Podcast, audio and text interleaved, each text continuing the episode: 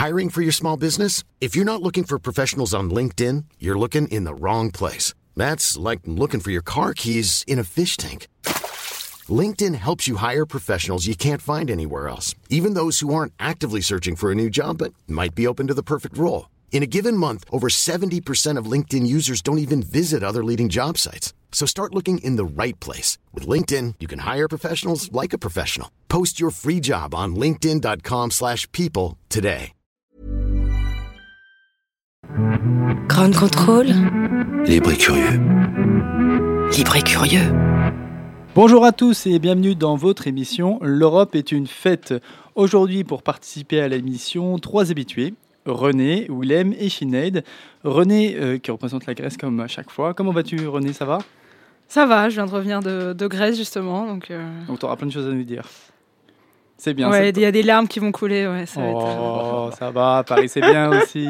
Willem, notre Hollandais national. Super expression. Ça va, toi, les vacances? Ça va, ouais, ça fait un petit moment que je suis de retour à Paris, donc. euh, Il a fait beau? En Hollande Tu étais où oh, ou pas? T'étais en Non, Hollande j'étais ou pas en Hollande parce que voilà, je voulais avoir un peu de beau temps, donc je suis, je suis parti ailleurs. C'est ça. Et Sinead. Donc, euh, Sinead qui a participé à toutes les émissions. Oui, voilà. C'est notre référente. Ça va? Oui, Depuis la ça semaine va. dernière? Enfin, il y a deux semaines? Il y a deux semaines, mais ça va. Mais bon, euh, je, je suis un peu jalouse de, de, de- de certains d'entre nous qui viennent de, voilà, d'arriver après les vacances. euh, J'ai l'impression Qui que viennent ça. À peine de rentrer de vacances. Je Donc, me sens pas visée du tout. hein. Ouais, bah ouais. Surtout ceux qui viennent du Sud. Donc cette semaine, le thème de Radio Grande Contrôle, c'est changer de vie. Alors j'étais un peu dubitatif euh, pour faire notre émission L'Europe est une fête autour du thème de changer de vie. Et puis je me suis dit, déjà changer de vie, enfin changer en règle générale, c'est l'aventure. Et l'aventure, c'est un peu la fête. Donc ça peut nous correspondre. Mais surtout, je me suis rendu compte que par définition, j'étais entouré de personnes qui ont forcément, à un moment donné ou à un autre de leur vie, fait le choix de changer de vie, puisque les uns et les autres, vous avez décidé de vivre en France, et plus précisément à Paris, alors que vous avez grandi dans un autre pays européen. Vous êtes un petit peu des aventuriers modernes pour moi. Il en faut du tempérament pour vivre dans un pays à la langue si compliquée que le français, et il en faut du courage pour partir vivre loin de sa famille. Enfin, loin. Aujourd'hui, c'est quoi? C'est deux heures maximum en avion euh, pour venir jusqu'à Paris, de chez vous, enfin de, chez, de là où vous- avez grandi? Sachez un peu plus, c'est ça? Oui, pour la Grèce. Ouais. Sachez que moi aussi, j'ai été un aventurier moderne. Et ouais, ça peut vous surprendre. Dans ma jeunesse, c'était il y a 4 ans. euh, je ne suis pas parti vivre à deux petites heures, mais à 5 heures de vol de Paris, dans un autre pays. Dans un pays dont la langue est aussi assez difficile à maîtriser, une vie dans laquelle chaque jour est une aventure, puisque c'était au Caire. Donc j'ai vu les fameuses pyramides, j'ai participé à la Nouba après l'élection du général président Sisi, j'ai même vécu le couvre-feu avec les chars et les militaires en plein centre-ville, des militaires qui se prêtaient assez sympathiquement aux photos des touristes, puisque j'ai ma propre photo avec un militaire qui a fait un grand sourire, donc c'est toujours assez drôle. J'ai aussi vu les dauphins euh, en Égypte et, et j'ai eu très chaud. Donc très très chaud parce que là la canicule par contre en Égypte c'est tous les jours de l'été. Bon, je vais pas changer de vie. euh, je, n'ai pas de. Qu'est-ce que je raconte? Bon, je n'ai pas changé de vie pour toute la vie puisque je n'y ai vécu que 5 mois. Cette expérience m'a permis de me rendre compte à quel point c'était difficile de partir loin de chez soi. C'est pour ça que je suis très admiratif de vous tous et des histoires, des aventures même que vous allez nous rapporter de vos différents pays d'origine. Et aujourd'hui, on va commencer la fête en Europe en partant en Grèce avec toi, René. Curieux. Et donc changer de vie, qu'est-ce que ça veut dire René, tu as une idée? Ah, Je te cache pas que donc euh, comme toi, le thème changer de vie, moi je trouvais ça, c'est plus que je trouvais ça pas très sympa justement après deux mois, euh, ben, on- voilà, à manger du poulpe sur la plage. Euh, mais bon, je me suis dit plutôt que voilà, plutôt que de ressasser euh, euh, et regarder un peu en arrière, ben, on va carrément regarder 100% en arrière. Et en fait, je m'explique. je- effectivement, on est à une époque où on parle beaucoup des, des nouvelles trajectoires de carrière, des jeunes qui cherchent du sens. Mm. C'est vraiment un sujet. et Je pense que c'est pour ça que le thème a été choisi. C'est un thème qui parle. Mais je me suis demandé de simplement bah, qu'est-ce qui se passait avant? Et je me suis dit, bah super, je vais faire euh, une, je vais parler d'une figure historique grecque qui a elle aussi changé de vie, euh, voilà.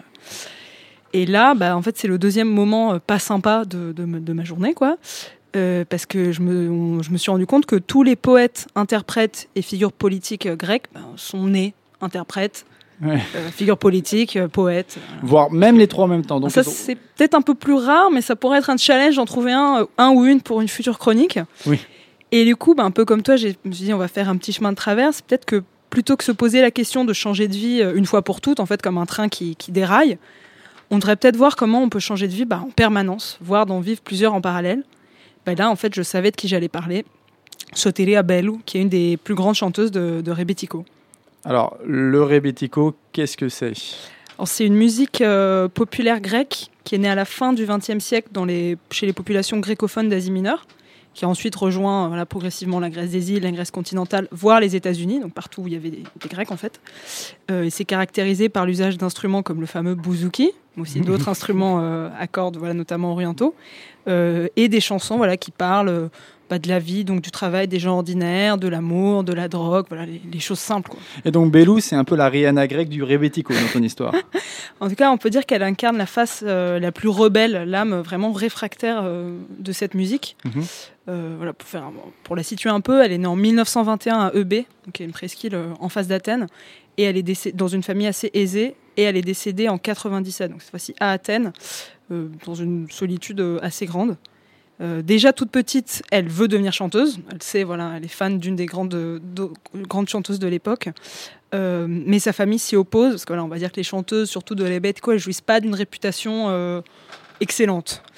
Euh, elle est mariée très jeune à un homme qui la bat, Ouf. et un soir, elle lui jette du vitriol au visage. Six mois de prison.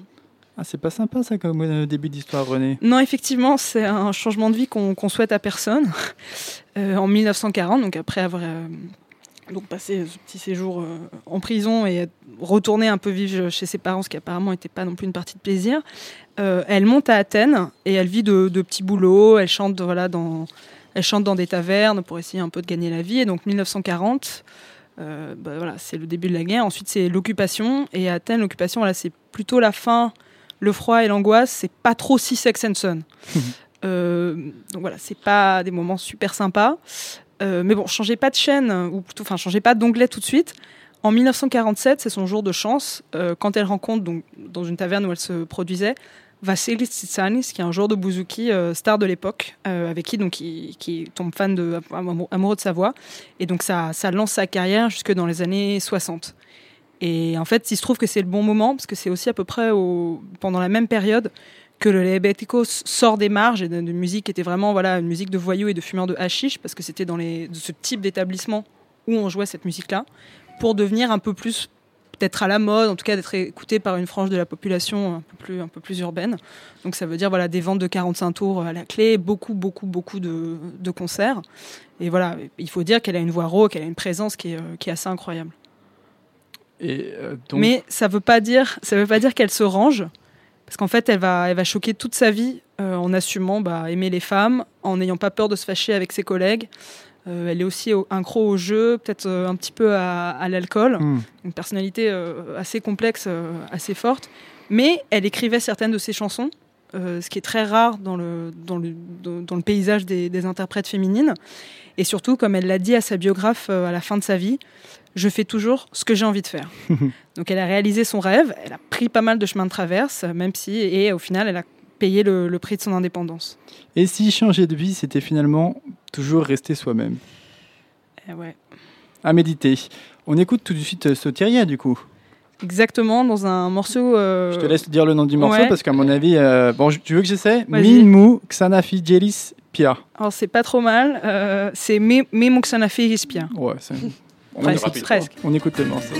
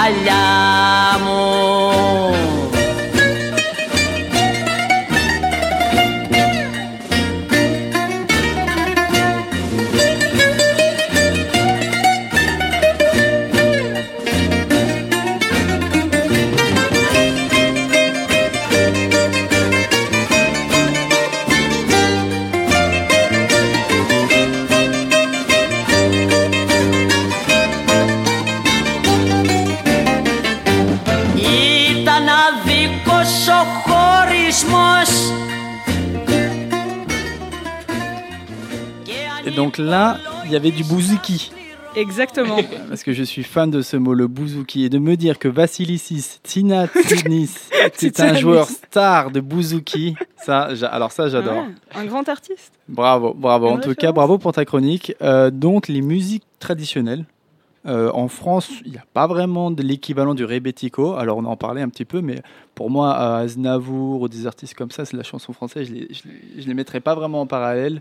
Ça me paraît un peu compliqué. En plus, c'est de la, c'est de la pop, on va dire la chanson française, mais ça reste des, des mouvements. Est-ce que vous, dans vos pays, il y a des, des choses que vous pourrez mettre en parallèle en Irlande ou en, en Hollande avec le rebetiko euh, grec? Ouais, bah, en Irlande, on a pas mal. La musique traditionnelle, ça se joue toujours. Et moi, j'aime beaucoup, mais c'est pas le genre de choses que je vais mettre sur mon iPod.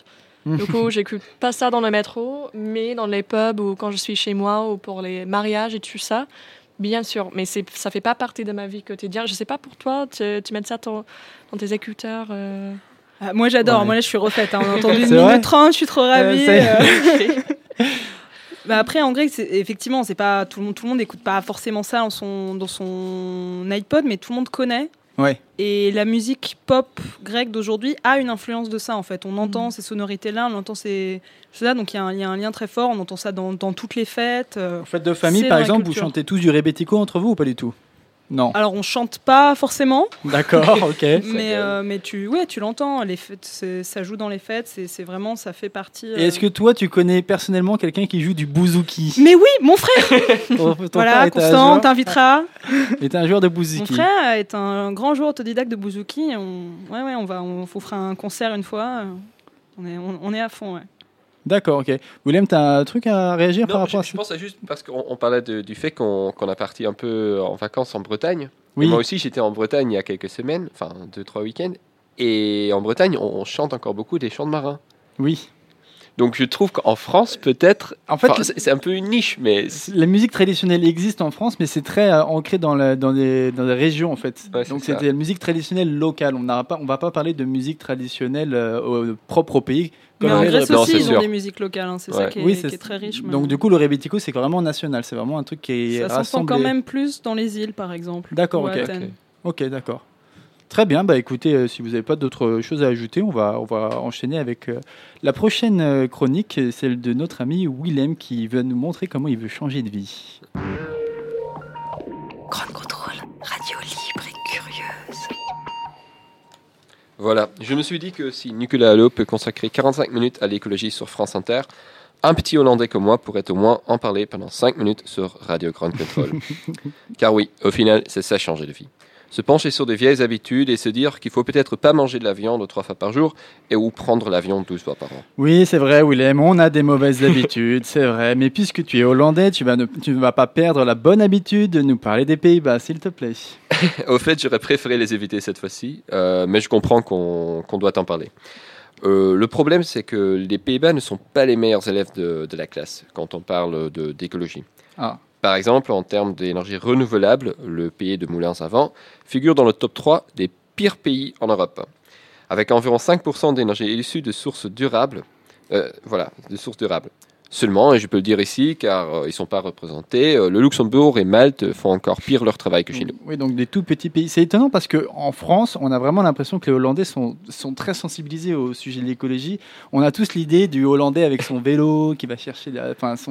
On a, la boutique à Amsterdam sans plastique qui a été ouverte il n'y a pas longtemps, donc on a cette idée que vous êtes sensible à, cette cause. C'est vrai, oui, parce qu'on aime bien le vélo dans, dans notre c'est c'est plus facile aussi. Et c'est vrai aussi, par exemple, que les Pays-Bas ne sont pas très grands dans l'énergie euh, nucléaire, pour donner un exemple. Mais en même temps, nous continuons à creuser euh, dans les terres fragiles du nord du pays euh, pour chercher du gaz, euh, avec des tremblements de terre comme conséquence. Euh, des fermes euh, avec des centaines de vaches existent depuis très longtemps. Et cela fait des années que Schiphol, c'est le CDG d'Amsterdam, ne cesse de s'élargir. Il n'y a pas de, de ZAD chez nous, quoi. Donc l'aéroport de Schiphol. C'est ça. Voilà. Et je vais apprendre toutes les langues aujourd'hui. Prend de plus en plus de place. C'est ça, il y a, il y a genre 5 voix déjà. Et donc, et donc là, tu vas nous faire du militantisme zadiste pour revendiquer ça. Non, Non, je suis désolé, je voudrais pas faire la propagande politique pour, euh, pour un parti quelconque, mais euh, je voulais juste un peu ajuster en fait cette image euh, de mes compatriotes, Euh, mais pas sans taper trop fort quoi. Euh, ces sujets que je viens d'évoquer sont, sont rien de plus que euh, petit tour des articles qui sont apparus euh, dans nos médias dans les derniers jours, de dernières semaines. Et on peut au moins dire que euh, c'est étonnant que l'image à l'étranger de néerlandais diffère autant de ce qu'on lit dans les journaux nationaux. Par contre, il est évident que c'est pas toujours évident de. Enfin, il est évident que, que c'est pas facile de- d'éviter des, euh, des, des, pers- des opinions personnelles, quoi. D'accord. Et donc, on a bien compris que les Hollandais n'étaient pas des si bons élèves, mais est-ce qu'ils sont prêts à changer de mode de vie? Puisque c'est la question, finalement, pour sauver la planète, si on, si on va dans ce sens. Franchement, je sais pas. Est-ce qu'on peut prendre le vélo encore plus souvent? Est-ce qu'il faut manger moins de gouda? En soi, je pense que cette discussion se déroule dans chacun de nos pays, euh, et au-delà de nos préférences politiques même. Mais il n'est pas facile de, de changer de ces, de ces vieilles euh, coutumes ou d'habitudes. Surtout quand on est considéré comme un bon élève. C'est ça, ça se joue, je pense. Car aujourd'hui, c'est ça aussi un important sujet euh, aux Pays-Bas. c'est le, bah, autant de gauche et à droite, c'est l'image des uns et des autres Mm. en termes écologiques. Euh, je vais essayer de le résumer un peu euh, sans trop perdre les nuances, mais on entend de plus en plus que ceux qui peuvent se permettre de vivre plus ou moins écologiquement sont les mêmes qui profitent du système libéral et mondialisé. Mhm. En d'autres mots, il est assez cher pour acheter bio, pour avoir une voiture électrique, s'habiller de façon responsable, qu'il faut être plutôt riche pour euh, pouvoir se permettre euh, tout cela. Euh, Il y a même certaines voix aux Pays-Bas euh, qui parlent d'une éco-élite. C'est un petit groupe puissant en termes économiques et politiques qui essaie d'imposer leur mode de vie écologique sur les autres groupes de la population. Il faut voir ça un peu dans la catégorie de bobo parisien ou la gauche caviar. euh, voilà. C'est un peu du populisme, comme, comme vous le sentez, euh, car Oui. c'est une bonne excuse pour dire, euh, voilà, on n'a pas besoin de changer de vie, c'est seulement une classe supérieure qui nous impose ça.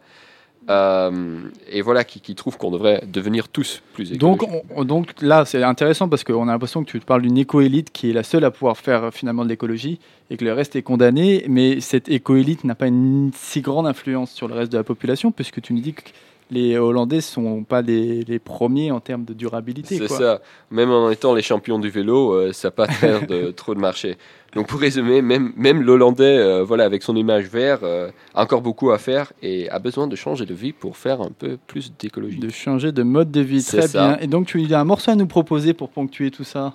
Oui, c'est ça. Enfin, en fait, j'ai- cherché un peu euh, pour faire le lien avec, avec ma Oui, chronique et je suis tombé sur un très vieux morceau de rap de- du début des années 90 et ça a été euh, écrit pour euh, le WWF. D'accord, il s'agit de The Greenhouse, Greenhouse Effect. De Greenhouse. Effect. Donc voilà, c'est c'est des gaz à effet de serre et euh, voilà, un, un sujet très important à cette On époque-là. écoute cette musique Voilà, tout on de va suite. voir.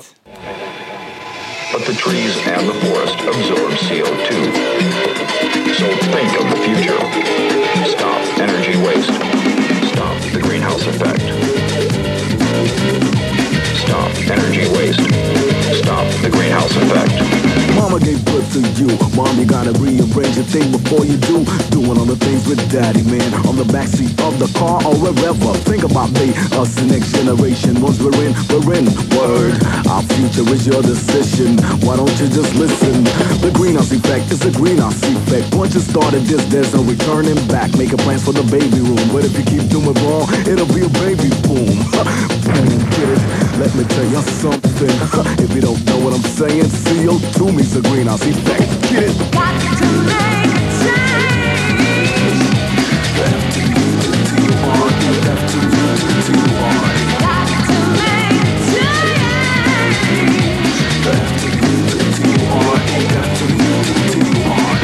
Again, you realize the way you think. Your mama, your daddy think. Think about what I'm saying now. So the children screaming, no, too much CO2. So what you gonna do? Keep the lights on all through the night? No, you know it ain't right. But still, you keep going like you're out of tie your knot, mom. I see you every day doing the laundry every day. Only panties in the shirt and a washing machine. Put the program to the max and children screaming no. You know what? You don't wanna know. Yo, daddy, what's wrong with yo? If you don't know what I'm saying, CO2 meets the greenhouse effect. Got to make a change. Got to make a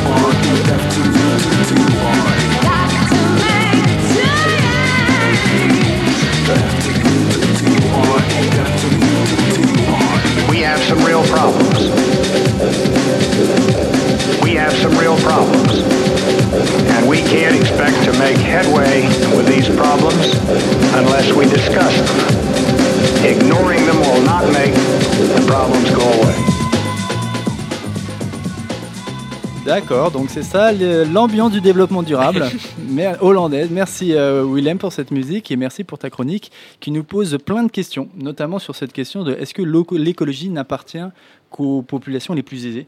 Alors on, a, on peut se poser la question, euh, notamment par euh, des questions simples, par exemple le, le recyclage peut se faire que si on a un système de recyclage qui fonctionne. Euh, Est-ce que dans vos pays, c'est aussi des questions qui sont posées? Est-ce que euh, c'est le cas? Est-ce qu'on fait que de l'écologie dans les grandes agglomérations ou est-ce que c'est possible partout? Qu'est-ce que vous en pensez, les amis? Bah, en Irlande, on peut, on peut faire le tri n'importe où, mais par exemple, pour acheter des produits bio, c'est vrai que souvent ce sont des produits un peu plus chers, donc il faut être, déjà être riche. Mais en Irlande, pour chercher par exemple un marché bio le dimanche matin, il faut être dans les grandes villes. Hmm. Donc euh, voilà, à la campagne, on a tous les animaux, on a tous euh, les champs et tout ça, mais on a du mal à chercher les produits bio.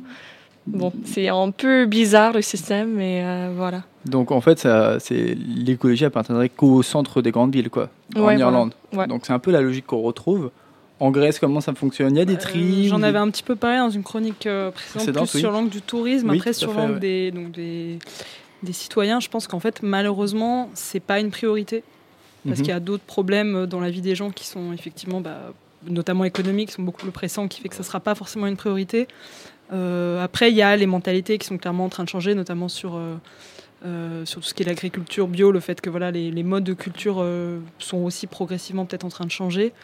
Euh, moi, par exemple, donc là, j'étais à, à Samos, et Samos, voilà, le, le tri des déchets. Il y a des poubelles de couleurs différentes, Ouais, mais ensuite, ça va tout dans le même Ouais, truc. ça. Après, à côté de ça, euh, voilà, moi, mes amis qui, qui étaient agriculteurs, ils, ils, ils avaient une vraie sensibilité à ça, et par exemple, ils n'utilisaient pas de pesticides. Donc voilà, c'est une question d'équilibre et de voir en fonction de la Ouais, vie des gens euh, où se situe Les euh, la pesticides, balance. c'est un grand truc aussi, ça. On en a parlé beaucoup euh, en France. Je ne sais pas si on a parlé euh, aussi euh, par chez vous l'utilisation des pesticides, notamment avec le procès sur Roundup. Euh, je ne sais pas si c'est des choses auxquelles vous avez été sensibilisé euh, en Grèce, mais c'est intéressant ce que tu dis aussi, René, par rapport au, par rapport au fait que la première question, c'est d'abord de, de vivre, la, la plupart des gens, et donc euh, Ouais. forcément à ce moment-là.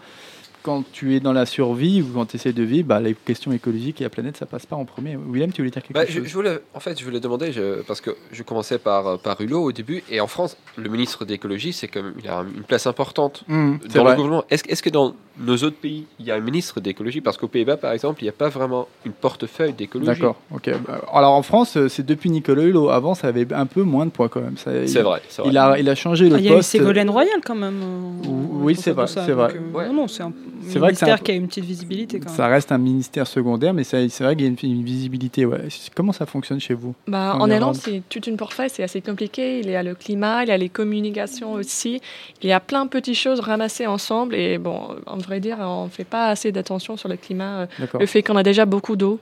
Du coup, euh, on pense pas, on pense qu'on est un peu à la carte et qu'on a une moins. forme de- un ministère fourre-tout avec plein de questions, euh, Ouais, dont la ouais. question écologique. En, en Grèce, tu sais comment ça fonctionne ou... En tout cas, je ne serais pas capable de le citer. D'accord, Euh, donc il y a peut-être pareil quelque chose de développement et écologie. Je pense qu'il y a effectivement un portefeuille parce que c'est une question pour la Grèce, il y a quand même beaucoup de ressources, notamment les ressources liées à la mer. Oui, c'est Il y a ça. beaucoup, il y a des ressources graphiques. Enfin, il y a clairement des choses à faire. Donc je pense qu'il y a quelque chose, mais par exemple, je ne serais pas capable de le citer. Donc bon, ça donne déjà une idée. Quoi. D'accord. Bah écoutez, merci beaucoup pour vos interventions.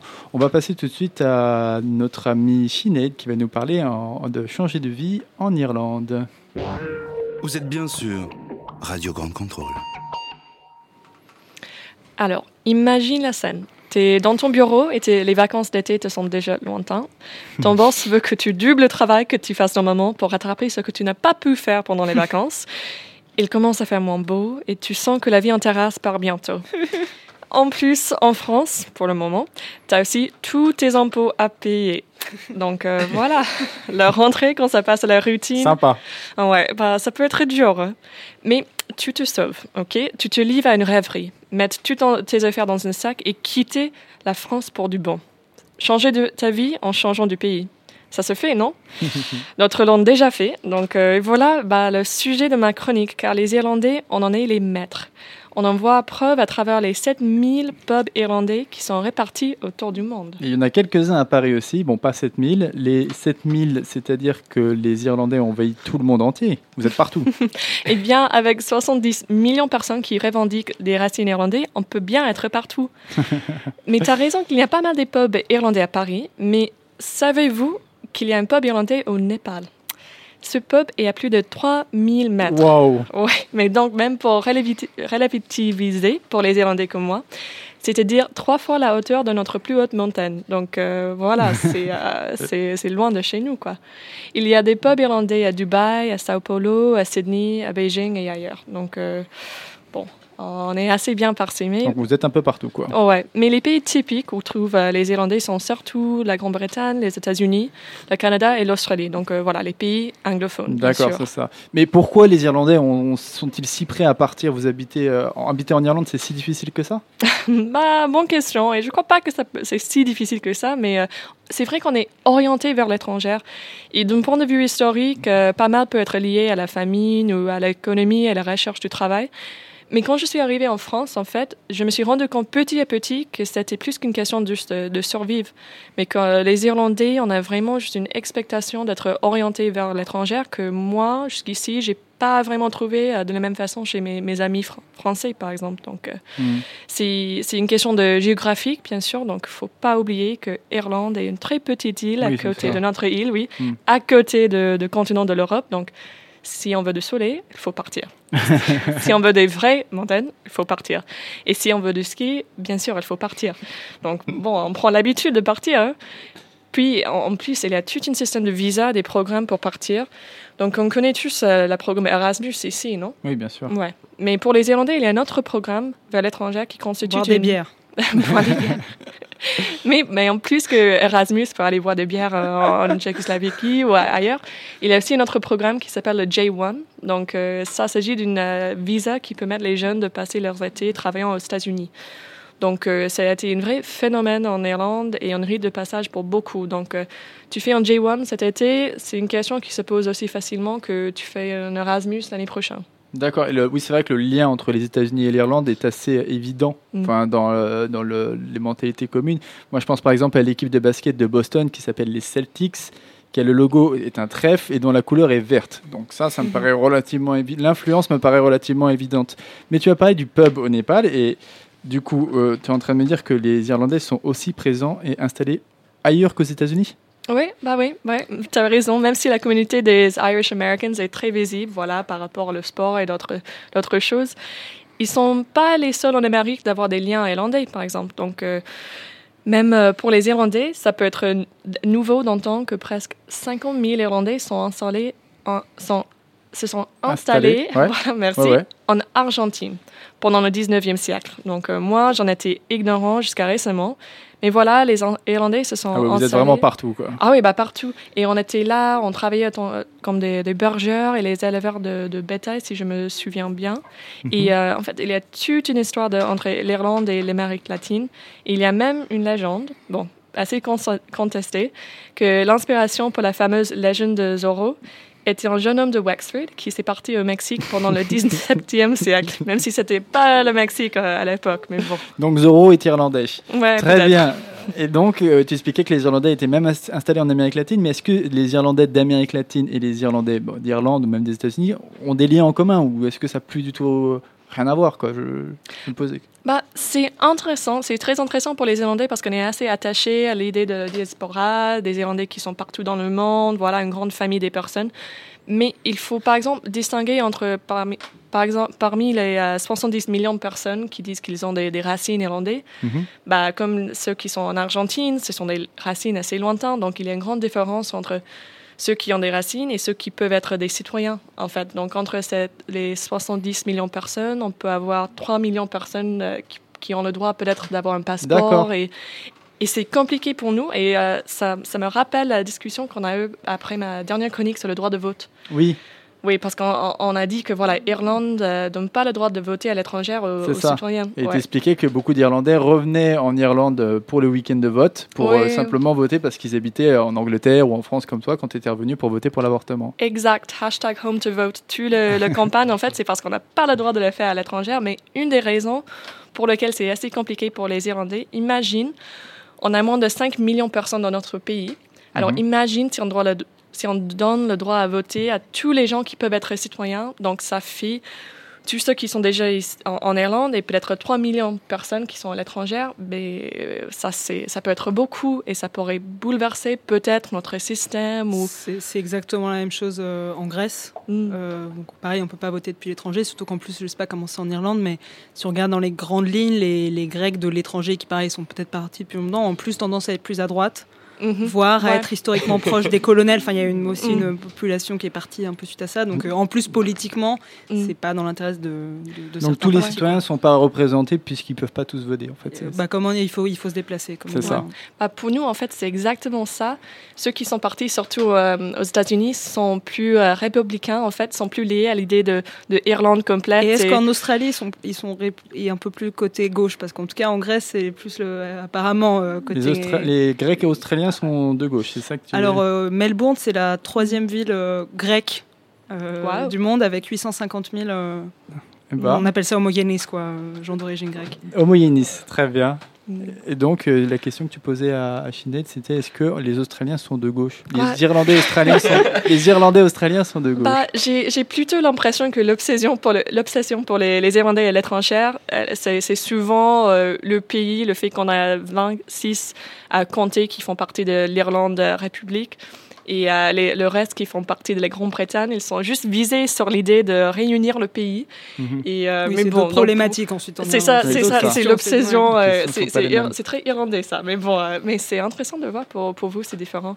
Mais voilà, c'est ça, c'est une grande débat en fait qui qu'on a entamé un peu en Irlande, exactement comme tu as dit, Casimir, parce qu'il y a pas mal de gens qui sont rentrés assez récemment pour des référendums et tout ça, les gens se disent, bah, quand même, c'est compliqué, il faut qu'on révisi- révisite euh, ce système, parce qu'il y a, je crois, 130 pays dans le monde entier où les gens ont une sorte de système de vote à l'étranger. Donc, euh, bon, Dont la France.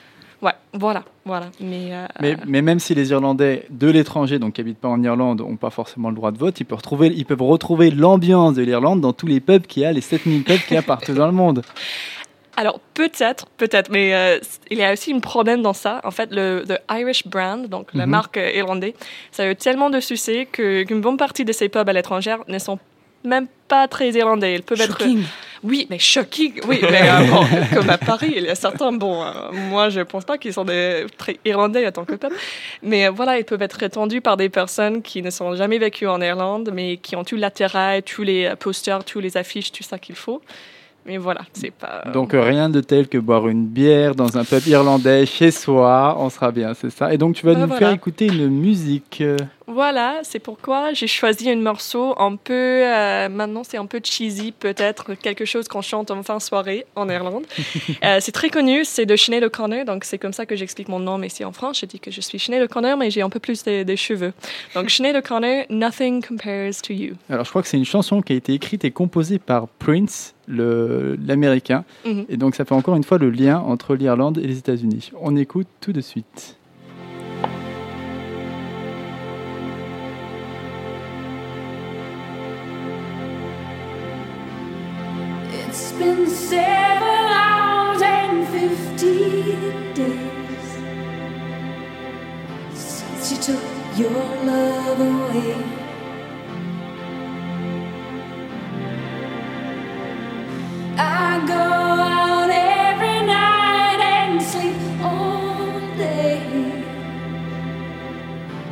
You took your love away.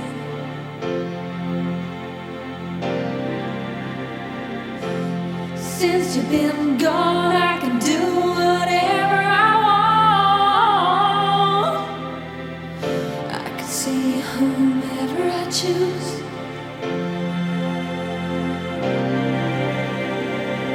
I can eat my dinner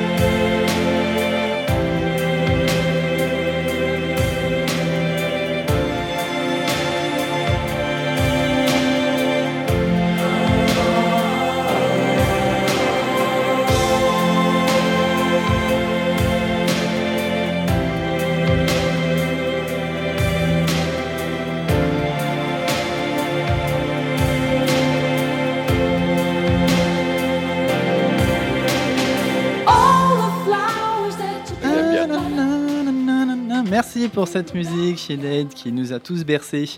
Alors, dans vos pays, comment ça se passe? Est-ce qu'il y a aussi des diasporas euh, qui, en Hollande par exemple, les Hollandais, est-ce qu'ils ont pris l'habitude de partir de leur pays et de s'installer autre part? Oui, il y, en a quelques-uns. Ils sont surtout partis après la guerre parce qu'on avait peur aux Pays-Bas euh, qu'il n'y avait pas assez de La terres guerre. agricoles. La. Deuxième Guerre mondiale, Oui, pardon. La guerre, il y en a On, beaucoup a- on a- en on- Europe. on en a eu une euh, en 20e euh, aux Pays-Bas. Qu'une Ah. seule Vous avez eu qu'une seule guerre Oui, il n'y avait pas la Grande Guerre aux Pays-Bas. D'accord, ok. Voilà, petit fait d'hiver. Euh, non, mais du coup, après, il y avait la peur qu'il n'y avait pas assez de terres agricoles. D'accord. Euh, et du coup, il y a, dans chaque famille, il y a des gens qui sont partis surtout euh, au Canada, en Nouvelle-Zélande et en, en moindre partie aussi euh, aux États-Unis et en Australie.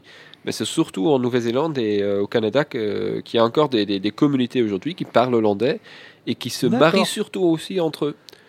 Ils restent entre eux, euh, alors après plusieurs années, enfin des Oui, décennies. ils ont- je euh, crois qu'ils ont même plus de passeport euh, hollandais forcément, mais ils restent, euh, voilà, ils, ils trouvent ça pratique de, de continuer de parler dans leur langue euh, maternelle, quoi. Enfin, ouais. D'accord. Et euh, en Grèce, alors on a commencé à en parler. Les populations grecques ont migré dans quel pays euh, Ouais, alors la Grèce, c'est un grand, grand pays de, De migration. de- d'émigration. Euh, Il y a même un, terme pour les Grecs qui vivent à, à l'étranger, donc c'est homogénés, donc de- du même, voilà, du même genre, Oui, qui, sont, qui sont ailleurs. Euh, et c'est principalement, euh, voilà, un peu comme l'Irlande, les États-Unis et l'Australie. Je pense tout simplement parce que c'était des, des terres d'émigration euh, bah, assez massives à l'époque où. C'est ça, où- les États-Unis, c'était les périodes. euh, C'est ça, je pense, c'était à peu près les mêmes périodes. Et, euh, et, et par exemple, il y a une, toute une organisation, donc on a parlé un peu du vote, mais par exemple, c'est quasiment un statut homogéné, c'est- ça permet par exemple de, de passer une version simplifiée du bac grec si on veut faire ses études en Grèce, par exemple, si on prouve qu'on est de l'étranger et qu'on veut revenir s'installer en Grèce, voilà, il y a des petites... euh, Donc tu peux passer ton bac grec à l'étranger, c'est ça l'idée? Non, j'ai pas compris. Non, non, tu le passerais en Grèce, mais il est simplifié. D'accord. Par exemple, c'est comme s'il y avait un, un bac, euh, un track simplifié euh, pour les Français de l'étranger, par exemple. D'accord, ok. Donc tu reviens en Grèce pour, euh, pour juste passer ton examen et repartir. Non, bah non, parce que l'intérêt du bac grec, c'est pour faire ses études en Grèce. D'accord, Donc, ok. si Donc tu tu viens, et il est très dur, c'est un examen qui est très dur et du coup il est un peu simplifié pour les gens de l'étranger. Allez. Et ça c'est un chose, quelque chose qu'on aurait en France ça n'aurait aucun sens par exemple. En Bah, Grèce écoute, ça a du sens. Eh ben écoute, euh, si des gens veulent passer leur bac en Grèce, ils peuvent faire des demandes. Ouais allez-y lancez-vous. Si- Euh, bah, écoutez, bah, merci beaucoup pour toutes vos interventions. Euh, merci euh, à tous de nous avoir fait vivre cette émission. Merci à René de nous avoir fait découvrir euh, Sotiria Bellou et le Rebetiko, la reine du Rebetiko, et le Bozi... Le bouzouki. Bouzouki, il faut Ouais. pas que j'oublie ça. Merci à Willem pour nous avoir déconstruit l'idée du cliché du bon écolo à vélo, parce que c'est ce qu'on a compris, c'est que c'est pas parce que tu fais du vélo que tu es un bon écolo. C'est ça. Et merci à Sinead pour euh, son intervention sur la diaspora irlandaise. Merci à Grande Contrôle de nous avoir accueillis euh, pour euh, l'émission. Merci à Mafé qui n'est pas là mais qui participe quand même à la construction de l'émission. Merci à Mathilde. Merci à Élise et à PA de nous avoir accueillis aujourd'hui. On se dit tous au revoir dans nos langues. 1, 2, 3. Yes, Au revoir. À la prochaine. Grande contrôle. Libre et curieux. Libre et curieux. Imagine the softest sheets you've ever felt. Now imagine them getting even softer over time. That's what you'll feel with Bowl and Branch's organic cotton sheets. In a recent customer survey, 96% replied that Bowl and Branch sheets get softer with every wash. Start getting your best night's sleep in these sheets that get softer and softer for years to come. Try their sheets with a 30-night guarantee. Plus, get 15% off your first order at bowlandbranch.com. Code BUTTERY. Exclusions apply. See site for details.